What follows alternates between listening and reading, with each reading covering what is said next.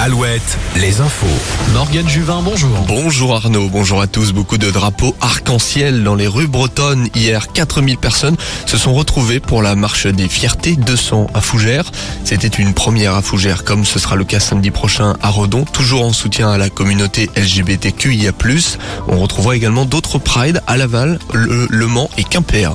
Après un mois d'accalmie, elle a fait son retour cette semaine. La grippe aviaire continue de toucher le Grand Ouest. Cette fois, une mouette a été retrouvée sans vie, contaminée dans la Vienne à Saint-Clair.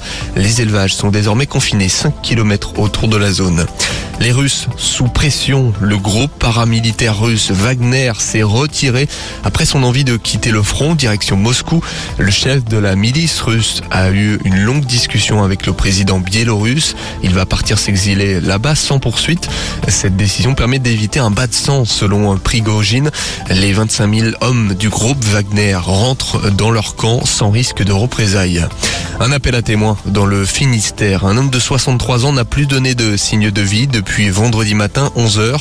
Il a quitté son domicile à pied vêtu d'un polo bleu marine et un pantalon jean bleu. Il mesure 1m74 et a les cheveux grisonnants. Un meeting aérien ce dimanche à Cholet. Foudel se tient à l'aéroport du Pontreau. L'événement avait été annulé avant que le maire Gilles Bourdelex ne revienne sur son choix. 20 000 personnes sont attendues. Coup dur pour les Bleus, défaite hier face à la Belgique en demi-finale de l'Euro féminin de basket. Les Belges retrouvent l'Espagne en finale. Rappelons que la France avait perdu les cinq dernières années en finale. Elle jouera à 17h contre la Hongrie pour la troisième place. Eux doivent gagner pour espérer intégrer les phases finales.